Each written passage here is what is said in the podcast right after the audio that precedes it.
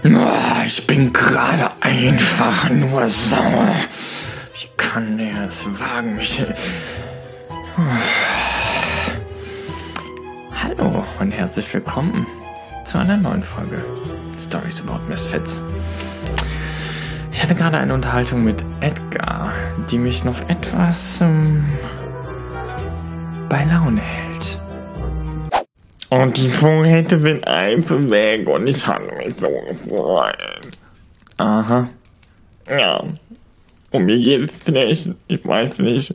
Hast du einen Rat für mich? Mhm. Hörst du mir überhaupt? Hallo? Hörst du mir zu? Ähm, ja. Mhm. Klar. ah. Du bist einfach der schlimmste Chef aller Zeiten. Psycho. Wie hast du mich gerade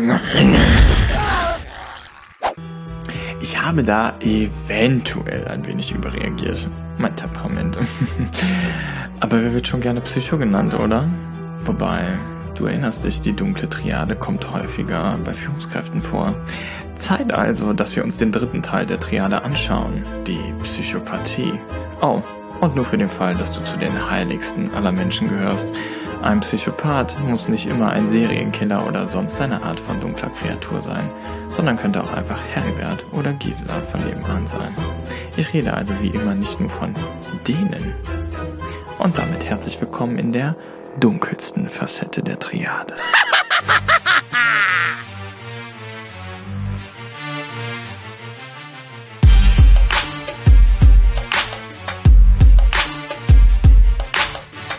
Stories About Misfits ist der Podcast zu psychologischen und Coaching-Themen, People and Culture und allem, was die Menschen so facettenreich macht. Ich bin Branko und produziere den Podcast. Ich moderiere hier allerdings. Los. Einige nennen mich auch den anderen, den Teufel, die innere Stimme. Auf jeden Fall passen der Personaler und ich ganz gut zusammen. Wir müssen Menschen verstehen, Beziehungen aufbauen. New Work, New Life, New Me. Aber wo Licht ist, ist auch Schatten. Der eine ist Personaler und Coach mit zu vielen Persönlichkeiten, der andere höllische Führungspersönlichkeit mit zu vielen Geschichten. Aber mal ehrlich, es gibt doch schon genug normale Podcasts, oder? Ich bin in deinem Ohr.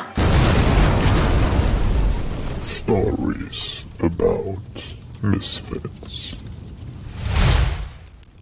Hand aufs Herz. Hast du als Kind eine Ameisenstraße angezündet und es war dir vollkommen egal?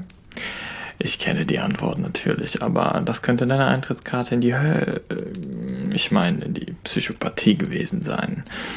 Wenn wir von Psychopathie sprechen, sprechen wir übrigens von dem Leid der Seele. Also wirklich, denn das Wort setzt sich zusammen aus dem griechischen Psyche für Seele und Pathos für Leiden oder Krankheit. Allerdings müssen wir in der dunklen Triade die subklinische Psychopathie deutlich von der klinischen Psychopathie abgrenzen, denn diese ist eine schwere und echte Persönlichkeitsstörung. Die subklinische Variante zeigt sich besonders in einem ausbeuterischen, rücksichtslosen, emotionskalten und durchaus impulsiven Verhalten. Oftmals werden Regeln und Strukturen ignoriert und Ziele und Pläne können schwer eingehalten werden. Übrigens zeigen Soziopathen oft das gleiche Verhalten wie Psychopathen, denn sie respektieren keine Gesetze oder sozialen Normen, verhalten sich unsozial, manipulieren und zeigen gewalttätiges Verhalten und haben weder ein Reue noch ein Moralempfinden. Der Unterschied liegt in den Emotionen. Ein Soziopath hat durchaus welche, kann sie aber nicht kontrollieren. Ein Psychopath kann schlicht nichts empfinden. Was also zeichnet diese Art von Psychopathen aus? Nun, äh,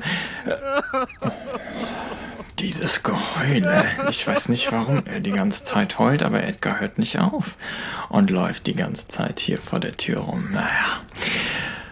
Also, wo war ich? Hm. Fehlende Empathie. Aber genau die macht es so spannend, denn ähm, auch wenn er keine Gefühle hat, wenn er sie benötigt, kann der Psychopath seine Empathie einschalten, um sich ja, hinein zu versetzen, um was auch immer zu bekommen. Dabei handelt er ohne Gewissen und ohne Schuldbewusstsein oder Reue. Impulsivität und Angstfreiheit. Das macht sie so risikobereit. Zum Beispiel Downhill die Skipiste runter oder Dauer Bungee Jumping. Ja, Da kommt der Thrill her.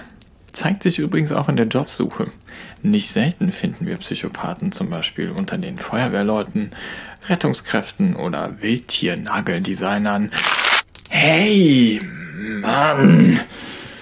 Wo war ich? Ah ja. Das liegt übrigens am niedrigen Angstempfinden, was man auch an der Amygdala im Hirn übrigens sieht, wie Forschung gezeigt haben. Oftmals sind sie sehr charmant und lügen sehr, sehr oft. Das hilft, damit kommt man weit. Und da ihnen vollkommen egal ist, was da moralisch hinterhängt oder was das bei dir auslösen könnte, lügt es sich direkt umso entspannter. Denn Reue ist ihm fremd. Am häufigsten taucht die Psychopathie übrigens in Kombination mit dem Machiavellismus auf. Hashtag Dreamteam, Hashtag But Not For Others. Also nehmt euch lieber in Acht. Dabei ist der Hauptunterschied, dass der kühle Machiavellist niemals so dermaßen impulsiv, ja nahezu kontrolllos an die Dinge rangehen würde, wie der Psychopath. Während der eine also eher die Kategorie wir sollten uns genau überlegen, wie wir ihn auf unsere, ist der andere eher komm, komm, komm, komm, komm, komm und los! Psychopathen sind oft auch schon in der Jugend Straftäter und sichern sich damit recht früh ein Ticket in mein Etablissement.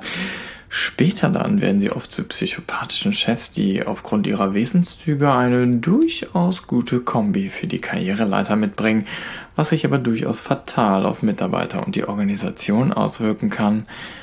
Übrigens, kleiner Fun Fact.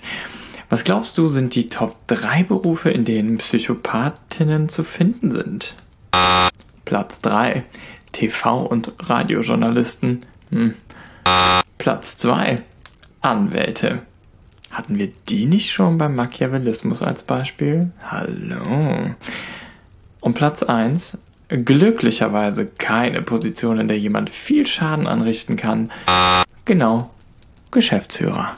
Na dann setzt Mitarbeiter an erste Stelle. Oder wie war das? Wobei es aber auch hier wieder zwei Seiten gibt. Was also gibt es dem Ganzen Positives abzugewinnen? Na, es ist deren ansteckende Energie. Sie umgibt eine Aura der Unbezähmbarkeit. Und wieso? Weil Psychopathen nicht von den gleichen Ängsten geplagt werden wie die anderen. Ah, das ist möglich. Think positive. Just do it. Sehr inspirierend. Jeder wäre gerne zumindest ein ganz kleines bisschen genauso. Und noch ein Hinweis. Ein kaltblütiger Mörder ist mit sehr hoher Wahrscheinlichkeit ein Psychopath. Ein Psychopath muss aber nicht unbedingt zum Mörder werden, sondern ist vielleicht einfach nur ein Nageldesigner. Und wichtig, Psychopathen sind keine Megahirne. Das hat sich Hollywood ziemlich gut einfallen lassen aber abgebrüht sind sie und damit kommen sie eben weit. Fassen wir die dunkle Triade also nochmal für dich zusammen. Eine hohe Ausprägung sorgt für ein Individuum, das sich irre gut selbst feiern lassen kann, sich wie auch immer notwendig alles holt, was es will und dabei kälter ist als der Wurst- und Käsebereich im Aldi. Dabei kommen sie oftmals sehr gut ans Ziel, weil sie charmant sind oder schlicht die Gegenwehr fehlt, denn der fehlende Anstand weniger Menschen führt gerade deshalb zum Erfolg, weil alle anderen so anständig, zu anständig sind. Jeder hat eine gewisse Ausprägung, was auch gut ist. Es wäre schlicht dumm und blauäugig zu glauben, wir können in jeder Situation unseres Lebens selbstlos, höflich, ehrlich und offen sein. Und vielleicht ist die dunkle Triade am Ende nur eine besondere, auf kurzfristige Erfolge ausgelegte Überlebensstrategie, denn wir sprechen von Menschen, die zwar egoistisch, leichtsinnig und aufmüpfig sind, aber gleichzeitig mutig und unabhängig und sie leben schnell und gefährlich, ohne selbst Schaden zu nehmen. Das beeindruckt potenzielle Partner ebenso wie die Menschen, mit denen sie arbeiten. Sowohl im Job als auch in der Liebe geht die Geschichte aber fast immer so aus. Die dunkle Triade profitiert, der andere verliert. Ich gehe jetzt mal Edgar suchen. Ein bisschen was muss er schon auch tun, um unsere Beziehung zu verbessern. Und du, du gehst jetzt hoffentlich mit wachem Blick durch die Gegend. Nicht jeder meint es immer gut mit dir. Einige aber bestimmt. Wirklich, wirklich. Oh.